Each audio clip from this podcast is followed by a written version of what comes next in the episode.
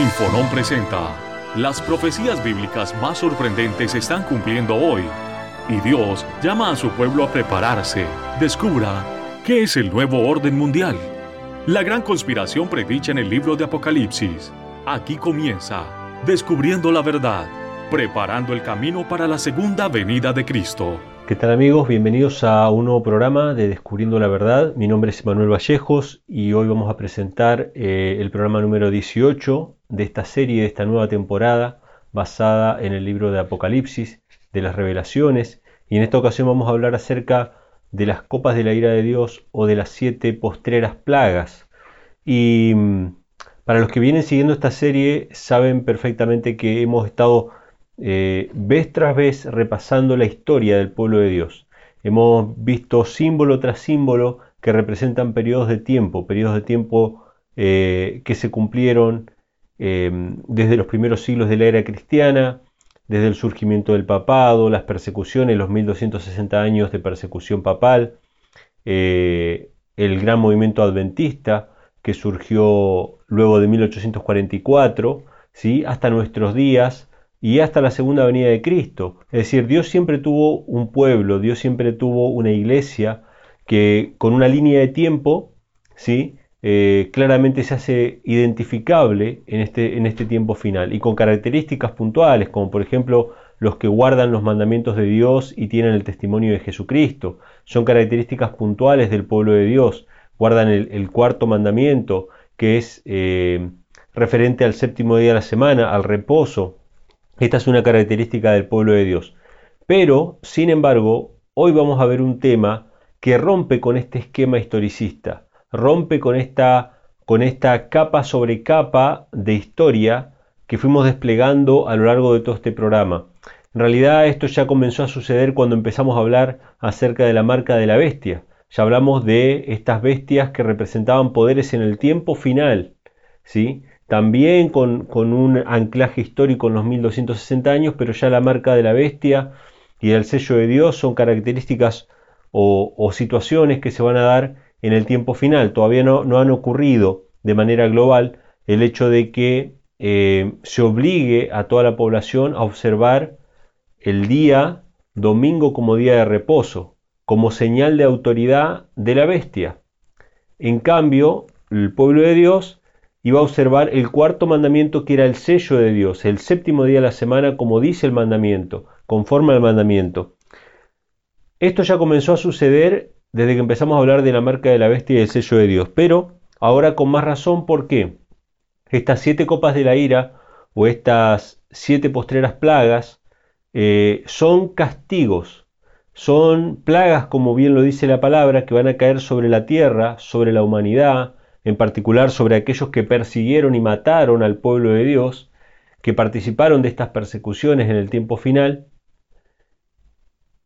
Y es el momento en el que Satanás aprovecha para acusar a Dios de ser un tirano. Por eso ustedes van a ver que en estas siete postreras plagas y en estas siete copas de la ira, que son copas de la ira que son derramadas sin mezcla, puras, dice la Biblia, son siete plagas que son derramadas puras, ¿por qué? Porque no hay misericordia. En estas plagas no hay mezcla de misericordia, no son plagas que se dan para este, producir un arrepentimiento o algo por el estilo. De hecho, vamos a ver que no hay arrepentimiento.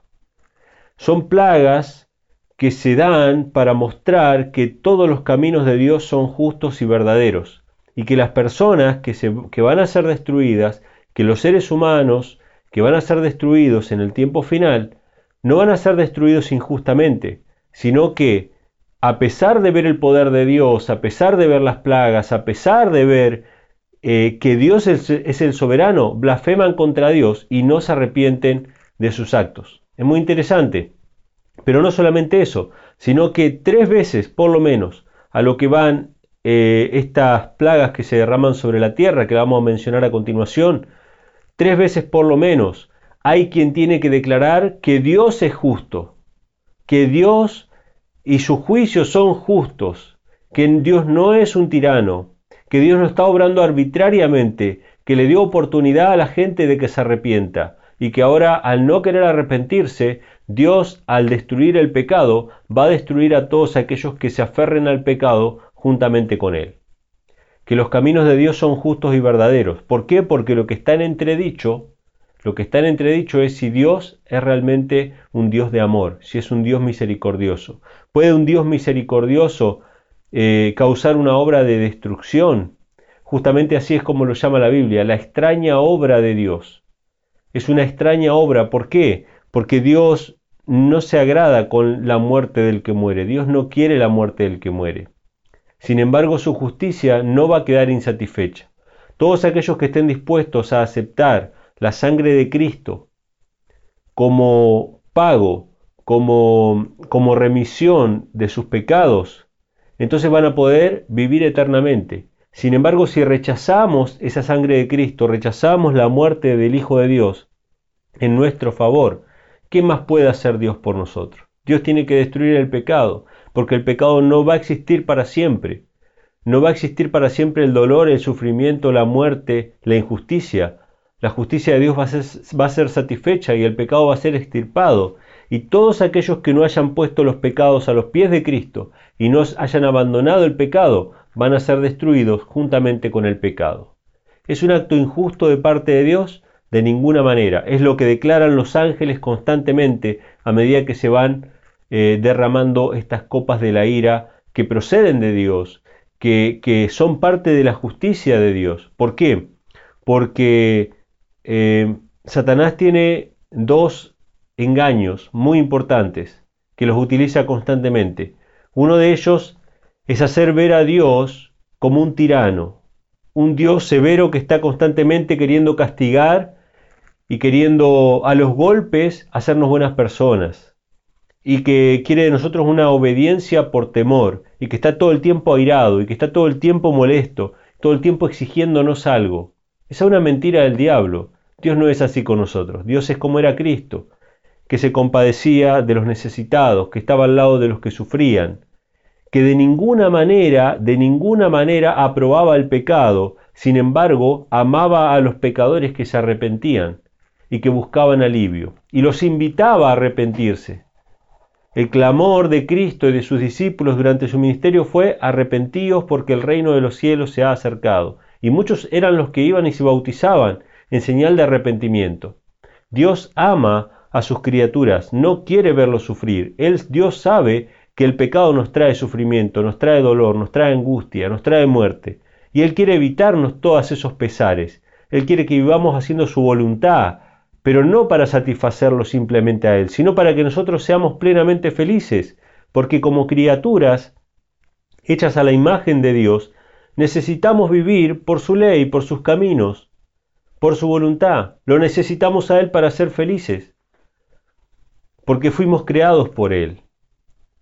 Entonces, Dios es como, como era Cristo. Cristo revela el carácter de Dios el Padre.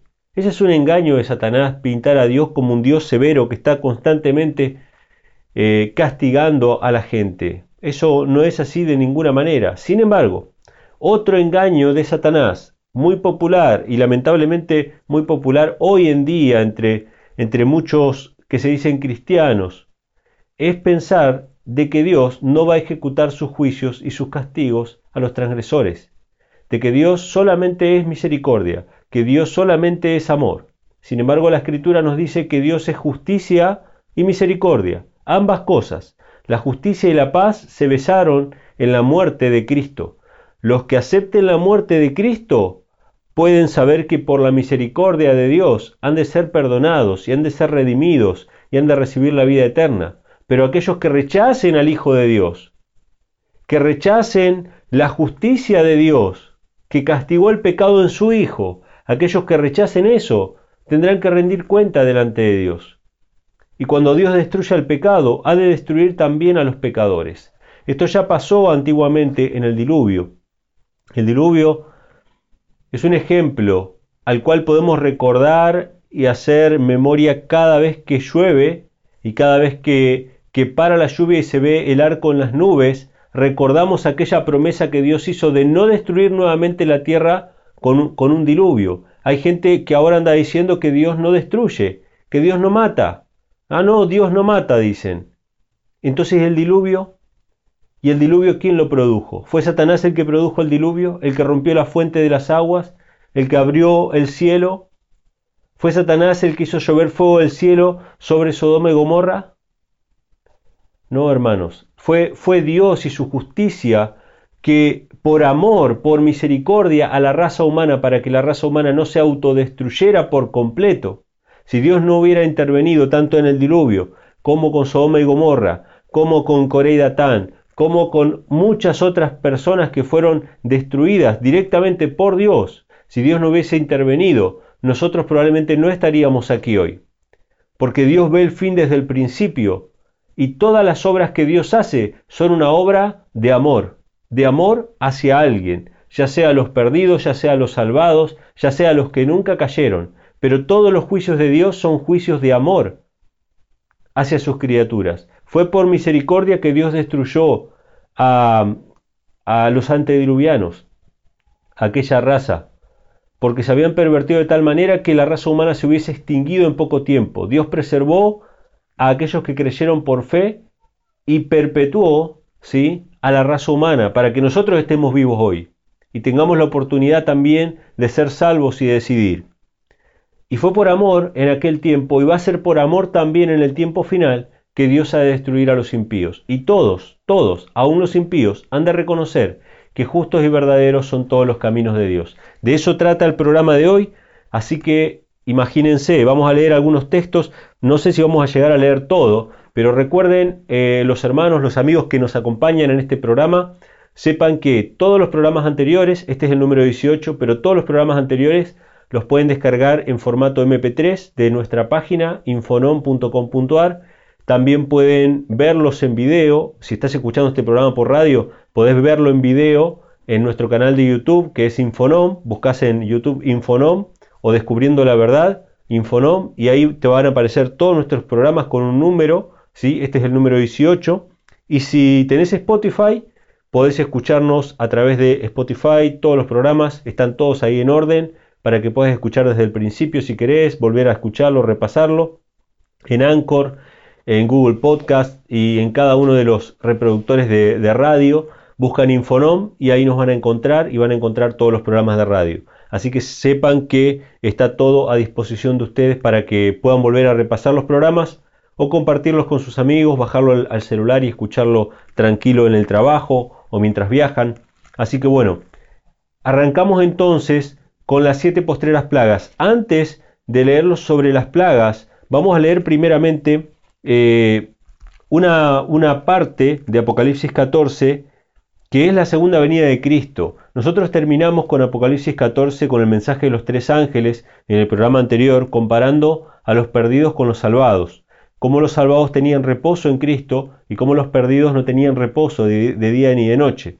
Eso era parte del mensaje de los tres ángeles. Pero en Apocalipsis 14, en el versículo 14 en adelante, dice lo siguiente, miré ahí aquí una nube blanca y sobre la nube uno sentado, semejante al Hijo del Hombre, que tenía en su cabeza una corona de oro y en su mano una voz aguda. Y otro ángel salió del, del templo, clamando en alta voz al que estaba sentado sobre la nube. O sea, un ángel le dice a Cristo, y Cristo el que está sobre la nube, mete tu voz aguda y ciega, porque la hora de cegar es venida, porque la mies de la tierra está madura. Interesante, Cristo va a cegar con una hoz aguda, va a cosechar el trigo, va a cosechar el grano, el cereal. Si ustedes revisan, pueden ir a Mateo 13:39, a Marcos 4:29, ahí está la parábola del trigo y la cizaña, y se compara a los que son salvos con el trigo, que va a ser cosechado por Cristo cuando venga en su segunda venida y puesto en el granero. Estos son los que se salvan, estos son los salvados, los justos. Cuando Cristo venga, va a cosechar a su pueblo. Y estos están representados por el trigo. Pero la visión sigue. Dice en el versículo 16, y el que estaba sentado sobre la nube echó su voz sobre la tierra, y la tierra fue cegada. Y salió otro ángel del templo que está en el cielo, teniendo también una hoz aguda. Este es un ángel, ya no es Cristo. Y otro ángel salió del altar, el cual tenía poder sobre el fuego, y clamó con gran voz al que tenía la hoz aguda, diciendo, mete tu hoz aguda y vendimia los racimos de la tierra, porque están maduras sus uvas. Esta es otra cosecha, esta es una cosecha distinta. Antes era cegar el trigo, ahora es vendimiar las uvas y la hace otro ángel. Interesante, estas uvas representan a los que se pierden. Estas uvas representan a los impíos, que estén vivos cuando Cristo venga. No los de todas las generaciones, pero sí los que estén vivos cuando Cristo venga. Esta es la destrucción de los impíos. Los salvados son el trigo, los impíos son las uvas.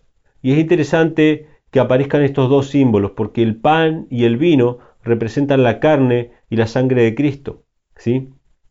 Que, es lo que, lo que necesitamos para ser salvos, que es comer a Cristo, recibir a Cristo, aceptarlo como nuestra comida y nuestra bebida.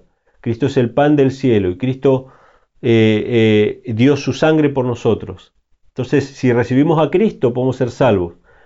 Ahora aparecen estos, dos elementos como los, los, salvados, el trigo, y los perdidos, las uvas. Y en el versículo 19 dice, el ángel echó su hoz aguda en la tierra y vendimió la viña de la tierra y echó la uva en el grande lagar de la ira de Dios. ¿Qué es un lagar? Un lagar es un, como una especie de estanque donde se echan las cosechas de la uva y después entran las personas a pisar esas uvas. ¿Para qué? Para que salga el vino, para que salga el jugo. Pero acá no se llama jugo, no se llama vino, sino que se llama sangre, porque esta es la destrucción de los impíos. Fíjense como dice en el versículo, eh, en el 19 ya menciona que el lagar es el lagar de la ira de Dios. Esta ira de Dios no es contra la criatura propiamente dicha, es contra el pecado y, y, por ende, eh, como consecuencia, contra la criatura que, que abrazó el pecado. La destrucción es la destrucción del pecado y como consecuencia la destrucción de los pecadores, de los que no hayan abandonado el pecado. ¿sí? Entonces dice en el versículo 20. Eh, y el lagar fue hollado, fue pisado, fuera de la ciudad, y del lagar salió sangre hasta los frenos de los caballos por 1600 estadios. ¿Qué significa esto? Dice que hubo abundante sangre, dice hasta, hasta el freno de los caballos, o sea, hasta una altura determinada y por 1600 estadios. Es decir, está hablando de, de que la destrucción fue terrible, fue tremenda. ¿sí? Esta es la destrucción de los impíos. Pero ahora vamos a ver que esta destrucción es la destrucción final, pero hay un proceso previo, y ese proceso previo son las siete postreras plagas, o son las copas de la ira de Dios. Por eso se menciona que fueron echados al lagar de la ira de Dios. Y vamos a arrancar el capítulo 15, que dice lo siguiente. Vi otra señal en el cielo, grande y admirable, que eran siete ángeles que tenían las siete plagas postreras, porque en ellas es consumada la ira de Dios. O sea, siete ángeles que tenían las plagas. Y en estas plagas va a ser consumada qué cosa? La ira de Dios. O sea, Dios va a satisfacer su justicia y su ley que fue quebrantada. Y aquellos que no aceptaron la muerte de Cristo como propiciación por sus pecados, como pago por sus pecados, tendrán que dar cuenta a ellos mismos. Entonces, ¿cómo hermanos nosotros no nos vamos a a poner delante de Cristo, poner todos nuestros pecados, poner nuestra vida y decirle, sí, yo acepto la muerte de Cristo, porque yo soy, yo soy un pecador, tengo mis, tengo mis pecados, tengo mis cosas, tengo mis, mis malos sentimientos, mis malos pensamientos, mis malas costumbres, yo quiero que Cristo perdone mis pecados. Y no solamente que Cristo nos perdona, sino que nos da el poder cada día para vencer esos pecados y para ser una persona nueva y vivir una vida nueva en Cristo. ¿Cómo no vamos a aceptar ese don? ¿Cómo no vamos a aceptar la muerte de Cristo que puede transformar el corazón del ser humano y hacerlo una nueva criatura? Entonces dice, y vi así como un mar de vidrio mezclado con fuego, y los que habían alcanzado la victoria de la bestia y de su imagen, y de la señal y del número de su nombre, estar sobre el mar de vidrio teniendo las arpas de Dios. O sea, está hablando de los redimidos y cantan el cántico de Moisés, siervo de Dios, y el cántico del Cordero, diciendo, Grandes y maravillosas son tus obras, Señor Dios Todopoderoso, justos y verdaderos son tus caminos, Rey de los santos. Esto es muy interesante. El pueblo de Dios en los últimos días va a cantar el cántico de Moisés y del Cordero. Este cántico de Moisés, ustedes lo pueden leer, está en el libro de Éxodo capítulo 15, que es el cántico que cantó Moisés luego de haber cruzado el Mar Rojo. Pero no solamente que Dios lo sacó con manos poderosas, sino que castigó a Egipto con diez plagas. Fíjense la relación. Nosotros estamos hablando de las siete postreras plagas ahora, que Dios va a hacer contra los impíos. Dios va a derramar su ira en siete plagas contra los impíos. Y esto es análogo a cuando en Egipto Dios derramó sus diez plagas sobre Egipto. ¿Qué quería demostrar Dios al castigar a Egipto de esa manera? Que no importaba lo que Dios hiciera, no importaba las oportunidades que le diera al faraón, el faraón vez tras vez, vez tras vez, negó reconocer a Dios como soberano. Vez tras vez se negó dejar ir al pueblo de Dios. Por lo tanto, quedó en evidencia para todo el universo, no solamente para el mundo, para los que vieron, para las naciones, sino para los ángeles, para los seres creados por Dios que no han caído, para todo el universo, de que los juicios de Dios eran justos y de que esas plagas mostraron que el corazón del faraón y de Egipto no había cambiado, y no importara cuántas oportunidades se le dieran antes de ser sepultado en el Mar Rojo, ellos no tenían intenciones de cambiar, y si hubieran podido, hubiesen empujado a Dios mismo de su trono.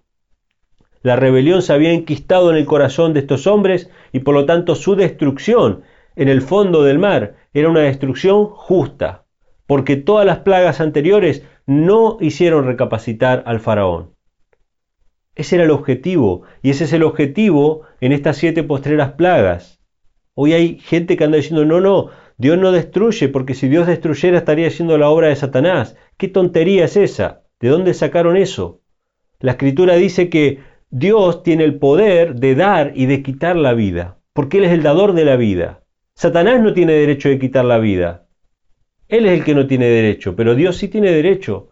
Y ese derecho es incuestionable, porque los designios de Dios son mucho más altos que los nuestros. Y aún así en su misericordia se esfuerza por mostrarnos que justos y verdaderos son sus caminos.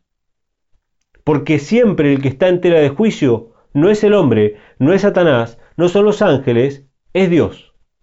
Porque Satanás lo que puso en tela de juicio fue el carácter de Dios y lo que se cuestiona constantemente es el carácter de Dios. Y muchos consideran que, que, el acto de castigar a los impíos va contrario al carácter de Dios. Esa es una mentira del diablo.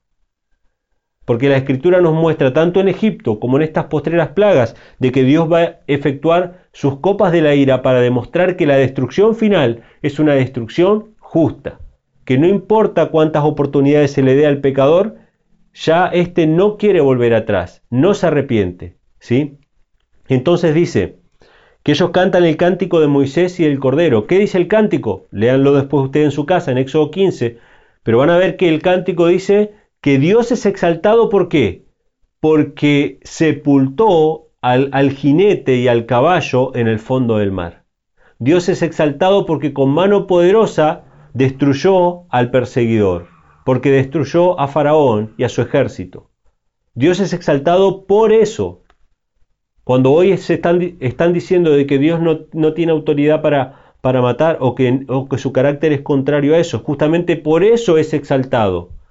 Porque Dios es más poderoso que Satanás, sus ángeles y todos aquellos que trabajan para Satanás. En este caso era Faraón. Muy bien, volvemos al capítulo 15 entonces de Apocalipsis. Mencionamos el cántico de Moisés y del Cordero, en el versículo 3 y 4, y en el versículo 5 dice, y después de estas cosas miré aquí el templo del tabernáculo del testimonio fue abierto en el cielo, y salieron del templo siete ángeles que tenían siete plagas, vestidos de lino limpio y blanco, y ceñidos alrededor de los pechos con bandas de oro. Y uno de los cuatro animales dio a los siete ángeles siete copas de oro, llenas de la ira de Dios, que vive para siempre jamás. Y fue el templo lleno del humo por la majestad de Dios, y por su potencia, y ninguno podía entrar en el templo hasta que fuesen consumadas las siete plagas de los siete ángeles. ¿En qué consisten estas siete plagas? Bueno, lo primero que tenemos que decir es que estas siete plagas se dan en el contexto del tiempo final. Ya no estamos hablando de historia, estamos hablando del tiempo final. ¿Por qué? Porque lo dice de la siguiente manera. Capítulo 16, versículo 1 en adelante. Oí una gran voz del templo que decía a los siete ángeles, id y derramad las siete copas de la ira de Dios sobre la tierra. Fíjense, son ángeles los que, los ángeles de Dios, los que derraman las siete plagas, y, y estas siete plagas son copas de la ira de Dios.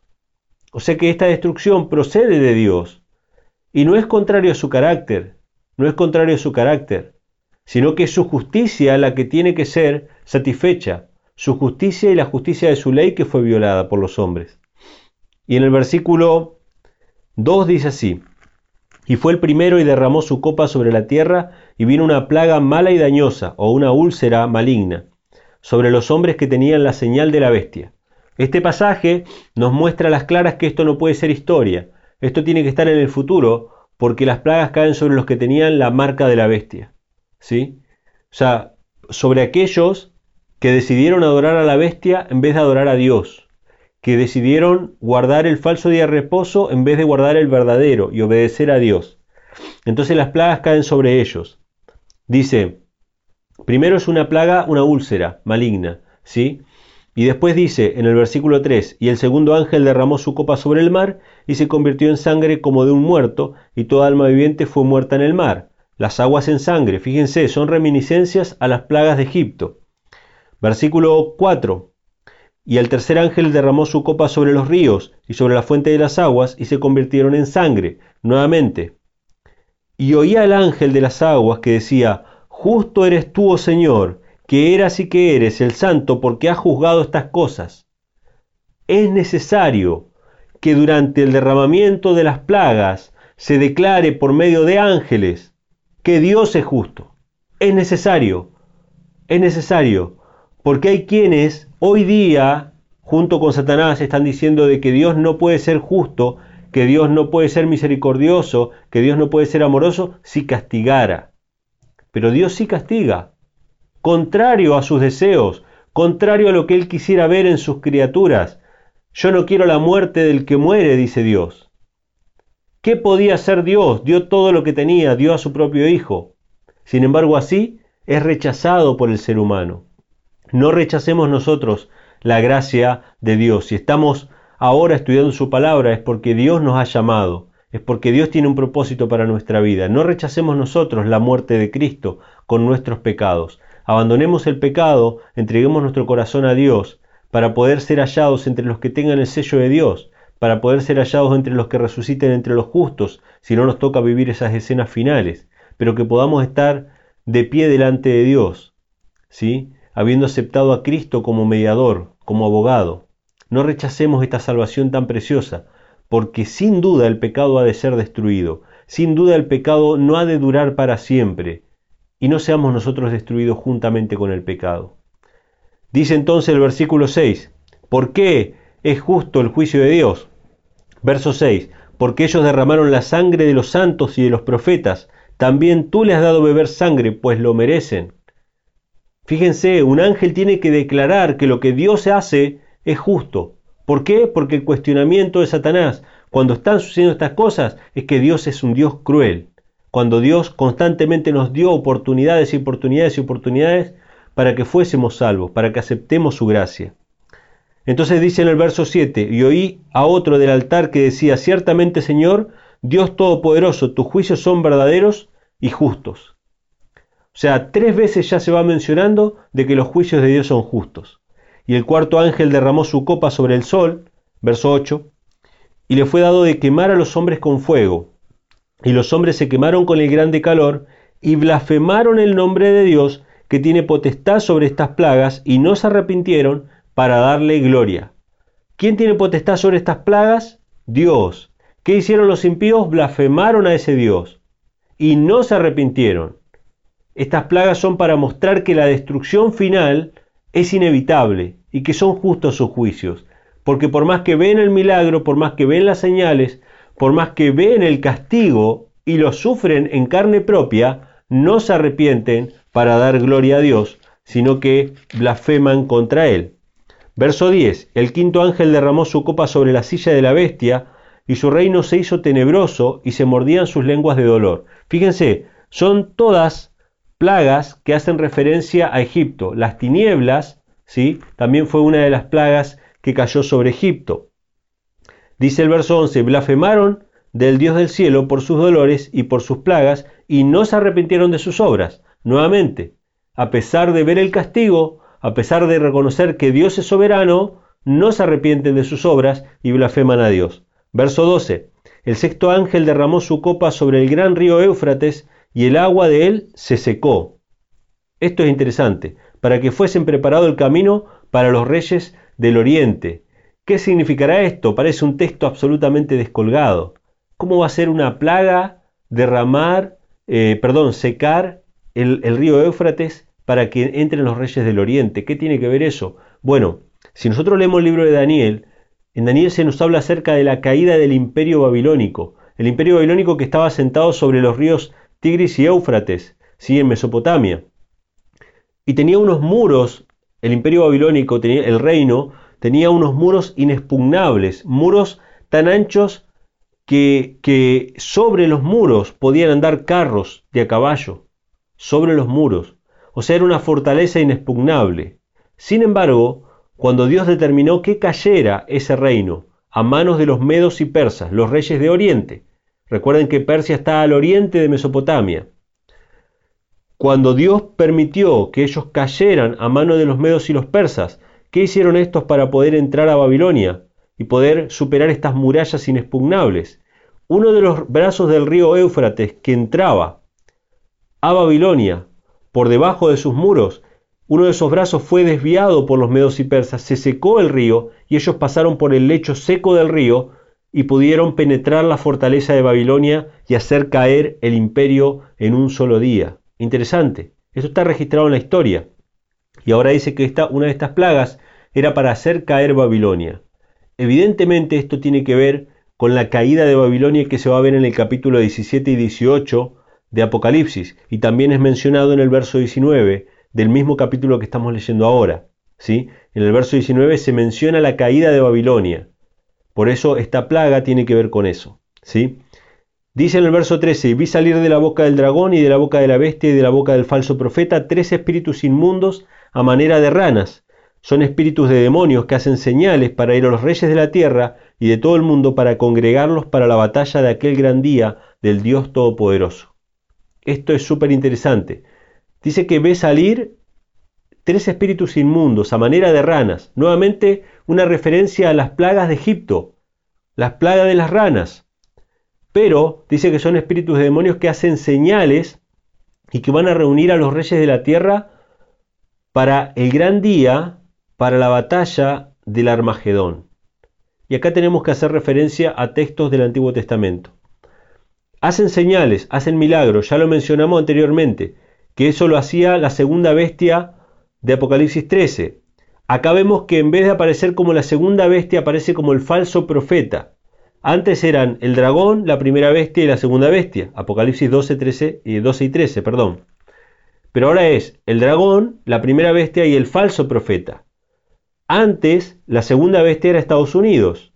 Ahora el falso profeta también es Estados Unidos, pero no en su fase política, sino en su fase espiritual. Por eso es el falso profeta, es el protestantismo apóstata. Estados Unidos representa al protestantismo apóstata. El poder que se le va a dar a la bestia es porque se van a unir el dragón, el espiritismo, eh, la bestia, el catolicismo y el, el falso profeta, el protestantismo apóstata. Todas las religiones del mundo van a estar unidas en contra del pueblo de Dios y en contra de Dios. ¿Y por qué salen espíritus inmundos a manera de ranas? Para hacer señales para reunirlos para la batalla de Armagedón. ¿Por qué? Porque Armagedón es el monte Carmelo. El monte Carmelo es eh, el monte donde Elías se enfrentó con los profetas de Baal para probar cuál era el verdadero Dios. Y en aquella ocasión Dios hizo descender fuego del cielo para mostrar que Él era el verdadero Dios. Sin embargo, en el tiempo final, la Biblia dice que es el dragón, la bestia y el falso profeta los que van a hacer señales para mostrar su autoridad. ¿De qué hemos de valernos entonces los cristianos en el tiempo final para no ser engañados? ¿Podemos confiar en los milagros? Tendremos que confiar en la palabra de Dios, tenemos que confiar en el escrito está. La Biblia va a ser nuestra única salvaguardia. Hace poco un hermano me escribió, me dijo que, que en el tiempo final ya no íbamos a poder confiar en la Biblia, sino lo que Dios nos dijera por su Espíritu. ¡Qué locura, hermanos! No, la escritura es lo que Dios ha preservado para que confiemos en ella. Está escrito, es un documento, no se puede cambiar. Por más que el hombre intentó cambiar, no se puede cambiar. Dios lo preservó. Podemos confiar en ella para no ser engañados. Entonces dice que en el versículo 13 salieron los tres espíritus a manera de rana. El verso 14 es para reunir a los reyes de la tierra para la batalla del gran día. Y en el versículo 15 dice, He aquí yo vengo como ladrón, bienaventurado el que vela y guarda sus vestiduras, para que no ande desnudo y vean su vergüenza. Y los congregó en el lugar que en hebreo se llama Armagedón. Esta es la referencia al monte Carmelo, una batalla espiritual para ver quién es el verdadero Dios. Eh, eh, los, los poderes que trabajan para Satanás se les da permiso de hacer milagros y señales. Pero el pueblo de Dios tiene que confiar en la palabra no simplemente en lo que ven sus ojos, señales, porque a la, segunda bestia le fue dado poder para hacer descender fuego del cielo. Entonces no podemos confiar en las señales y milagros, tenemos que confiar en la palabra, tenemos que asirnos de la palabra. Entonces dice en el versículo 17, eh, y el séptimo ángel derramó su copa en el aire, y salió una grande voz del cielo, del trono, diciendo, hecho es. Entonces fueron hechos relámpagos, voces y truenos, y hubo un grande temblor en la tierra, un terremoto tan grande, cual no fue jamás desde que los hombres han estado sobre la tierra, y la ciudad grande fue partida en tres partes, y la ciudad de las naciones cayeron, y la grande Babilonia vino en memoria delante de Dios para darle el cáliz del vino del furor de su ira. Caída de Babilonia. Se secó el río Éufrates, entraron los reyes de Oriente y cayó Babilonia. Este es el castigo sobre Babilonia, sobre la iglesia romana. ¿sí? Y en el versículo 20 eh, dice, Toda isla huyó y los montes no fueron hallados, y cayó del cielo sobre los hombres un grande granizo, como del peso de un talento, 21 kilogramos cada granizo. Estamos hablando de piedras de 21 kilos cada una. Y los hombres blasfemaron de Dios por la plaga del granizo, porque su plaga fue muy grande. Y ahí terminan las siete postreras plagas. El proceso, de la misma manera que fue en Egipto, un proceso destructivo que fue mostrando que el carácter de los hombres que iban a ser destruidos, el carácter de los hombres que van a ser destruidos en el tiempo final, aquellos que son llamados las uvas que van a ser echados en el lagar para ser pisados, ese, ese tipo de personas, ese carácter no ha cambiado. Y no va a cambiar por más que vea los castigos de Dios, por más que vea plaga tras plaga, dice que blasfemaron contra Dios. Sin embargo, el pueblo de Dios va a cantar el cántico de Moisés y el Cordero. ¿En qué consiste ese cántico? Consiste en haber visto con sus propios ojos la justicia de Dios hecha contra los impíos, porque eso fue lo que vio Moisés y los que estaban con él.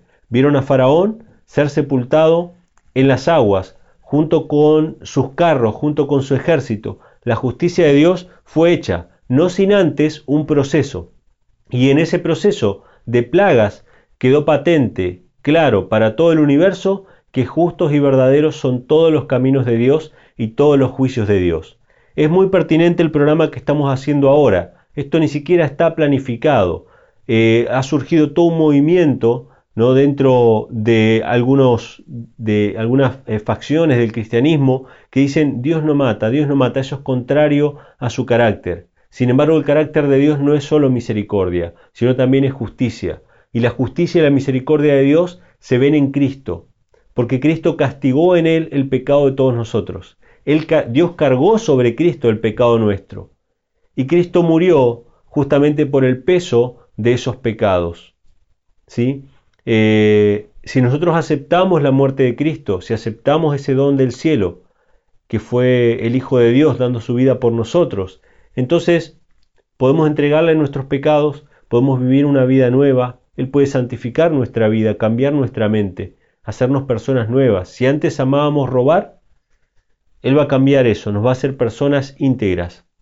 Si antes amábamos eh, el, el sexo, el adulterio, Dios puede cambiar nuestro corazón y hacernos personas puras, que nuestros ojos se purifiquen. Si antes mentíamos, incluso sin, sin necesidad, como se dice, por la manía de solamente mentir. Dios puede hacernos personas eh, confiables, personas veraces. Y así constantemente con cada una de las cosas, defectos de carácter que teníamos. Dios puede cambiarlos, Dios puede hacernos personas nuevas. Si abandonamos el pecado y decidimos ponerlo a los pies de Cristo, Dios puede darnos un nuevo corazón. Y si nos da un nuevo corazón y Cristo es nuestro abogado, entonces Él nos va a defender durante el juicio. Podemos estar sin temor cuando caigan las plagas. Como eh, Moisés y el pueblo estuvo sin temor, atravesaron el mar rojo y todos aquellos que lo perseguían fueron sepultados ahí abajo. Y podremos cantar el cántico de Moisés y el Cordero, que es un cántico de victoria y liberación, donde se exalta a Dios por haber destruido Dios al pecado y a los pecadores.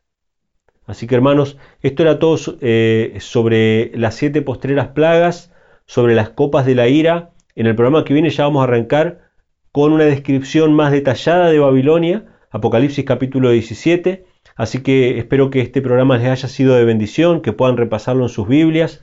Recuerden que pueden descargar todos los programas anteriores en formato MP3 en nuestra página infonom.com.ar y también pueden ver todos nuestros programas en video en nuestro canal de YouTube que es Infonom. También pueden escucharnos en Anchor y Spotify. Así que bueno, muchas gracias por habernos acompañado. Que Dios les acompañe, que Dios les bendiga y nos estaremos encontrando en el próximo programa. Descubriendo la verdad. Para mayor información sobre este y otros temas de tu interés, comunícate con nosotros a los siguientes números de contacto. Hasta la próxima.